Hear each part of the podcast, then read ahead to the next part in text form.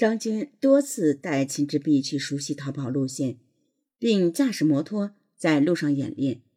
两人各自给对方壮胆，终于决定伸出魔掌。一九九五年十二月二十二日上午，两人偷了一辆黑色摩托车。下午，两人备齐作案工具。秦之碧女扮男装，她把头发挽起，戴橄榄帽，上穿男士夹克，下穿深蓝色牛仔裤，脚蹬运动鞋。两人驱车来到金店门口。十八点三十分。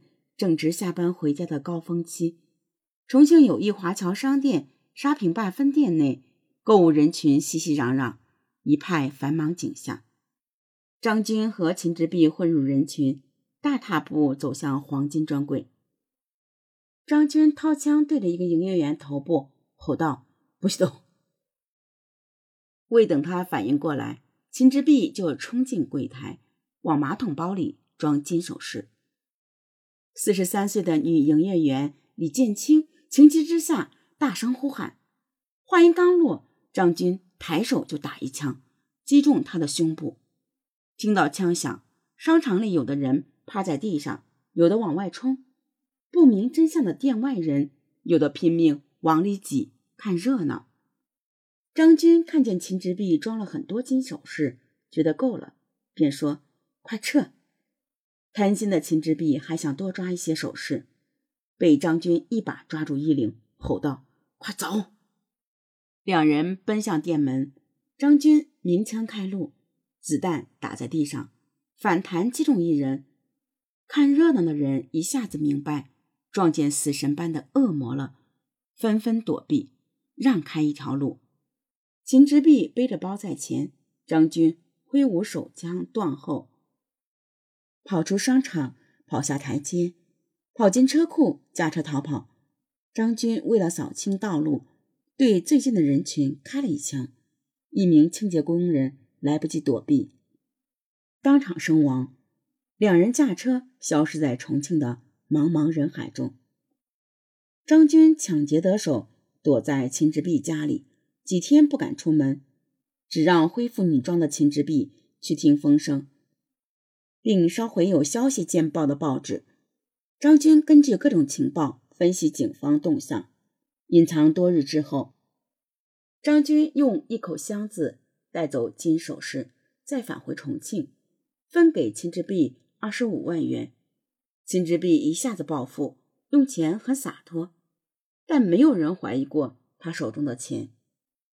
张军有了钱后，决定要大干一场，于是潜回常德。去找以前的死党陈世清和严若明。见到陈世清和严若明后，张军表示要买些枪。严若明认识益阳人高丽军，知道他在贩卖猎枪，对走私枪械的路子很熟悉，便出马联系，以六千元的价格买了几把猎枪。可张军更喜欢手枪，严若明只好再让高丽军找路子，并问他。能不能想办法搞几挺高射机枪之类的火力凶猛的武器？弄得高丽军目瞪口呆。最后，张军还是从云南几个小流氓手上购得两把手枪。三个人呢，经常驱车到湘西深山老林里练枪法，彼此嘲笑对方枪法臭。一路上，陈世清开车，三人在车上商量下一个抢劫目标。张军极力主张再抢重庆，因为重庆有躲藏的地方。于是张军二上重庆，又住进了秦之璧家。这次张军把抢劫目标定在渝中区闹市中的上海一百重庆分店的黄金柜台。他将抢劫方案策划好，便约严若明到重庆会合。严若明一来就跃跃欲试。张军倒不急，带着他熟悉重庆，主要是熟悉逃跑路线。在长江边，张军问严若明：“如果抢劫失败，被警方抓住怎么办？”严若明说：“不等他们抓我，我就自杀了，不用担心。”张军说：“好样的！”一九九六年十二月二十五日下午六点多，又是下班人流的高峰期。张军和严若明闯进上海第一百货商场重庆分店黄金柜台。张军拔枪对准营业员，轻声喝道：“不准动，打开柜子，把东西装进来。”这时，严若明已抖开布袋，拉开袋口，命令营业员把黄金首饰装入袋中。因事发突然，营业员只好就范，价值六十万元的黄金首饰落入袋中。商场竟无人察觉发生了劫案。正在此时，商场一驾驶员走了进来，见状大吃一惊。张军大喝一声，命令他到柜台后面去。来人转身就跑，张军追了几步，一枪将来人击伤。枪声一响，商场内顿时警觉，顾客们纷纷朝黄金柜台探望。两个劫匪拖着一袋黄金首饰。按照事先策划的路线朝商场内冲，边跑边打枪，吓得商场内的人纷纷逃命和躲避。只有一个棒棒不明真相，以为业务来了，近距离和张军打了个照面，被张军一枪击倒在地上。两劫匪从商场另一侧门窜出，逃上大街，转入一巷子，跳上早已备好的摩托车，迅速逃遁。至此，整个案发过程仅五分钟左右。案发现场的人居然没一个人完全看清劫匪的长相。张军和严若明在秦志碧家躲了十余天，然后分头逃离重庆。张军往抚陵，严若明回常德。一九九七年，张军又一次出马到长沙踩点。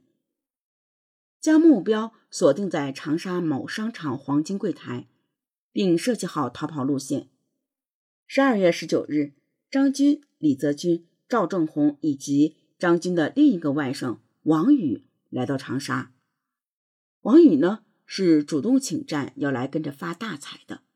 五人开始寻找抢车目标，便于抢商场时使用。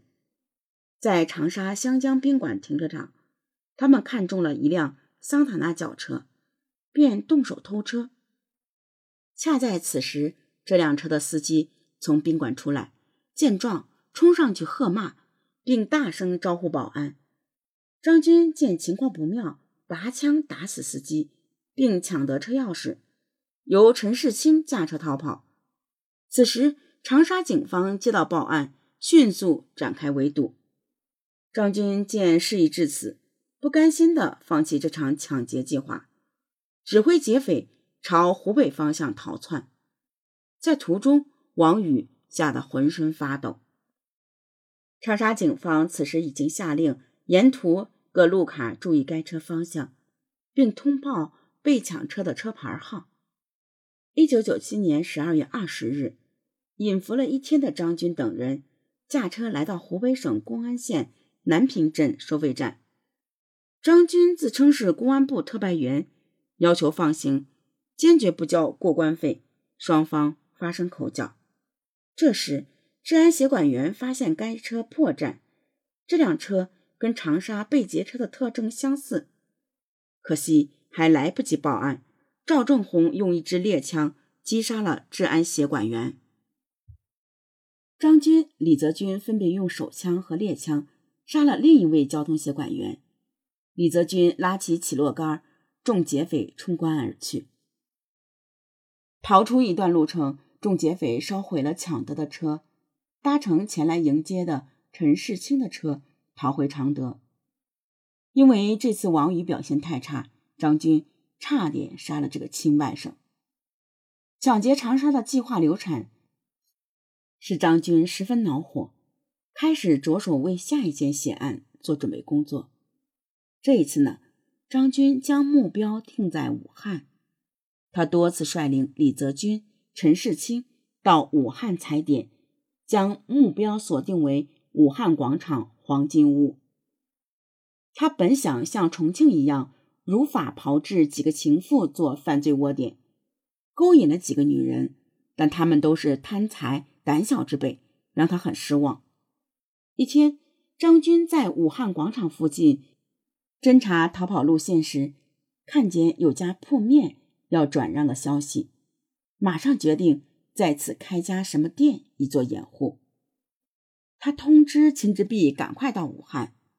秦之璧奉命来到武汉，当时是十月，寒意已浓。张军也不暴露抢劫计划，只说秦姐活得辛苦，很想帮她谋条财路，又说重庆火锅在武汉很受欢迎，愿意帮她开家火锅店。秦之弼眉头一皱，说：“开火锅店要本钱，他哪里有那么多钱呢？”张军就说：“钱不用操心，他给他三万，并称这是念秦之弼效忠多年的奖金，赚了钱也归秦之弼，赔了本儿，张军也不要这笔本钱。”秦之碧认为张军够意思，当场就开始张罗开火锅店的事。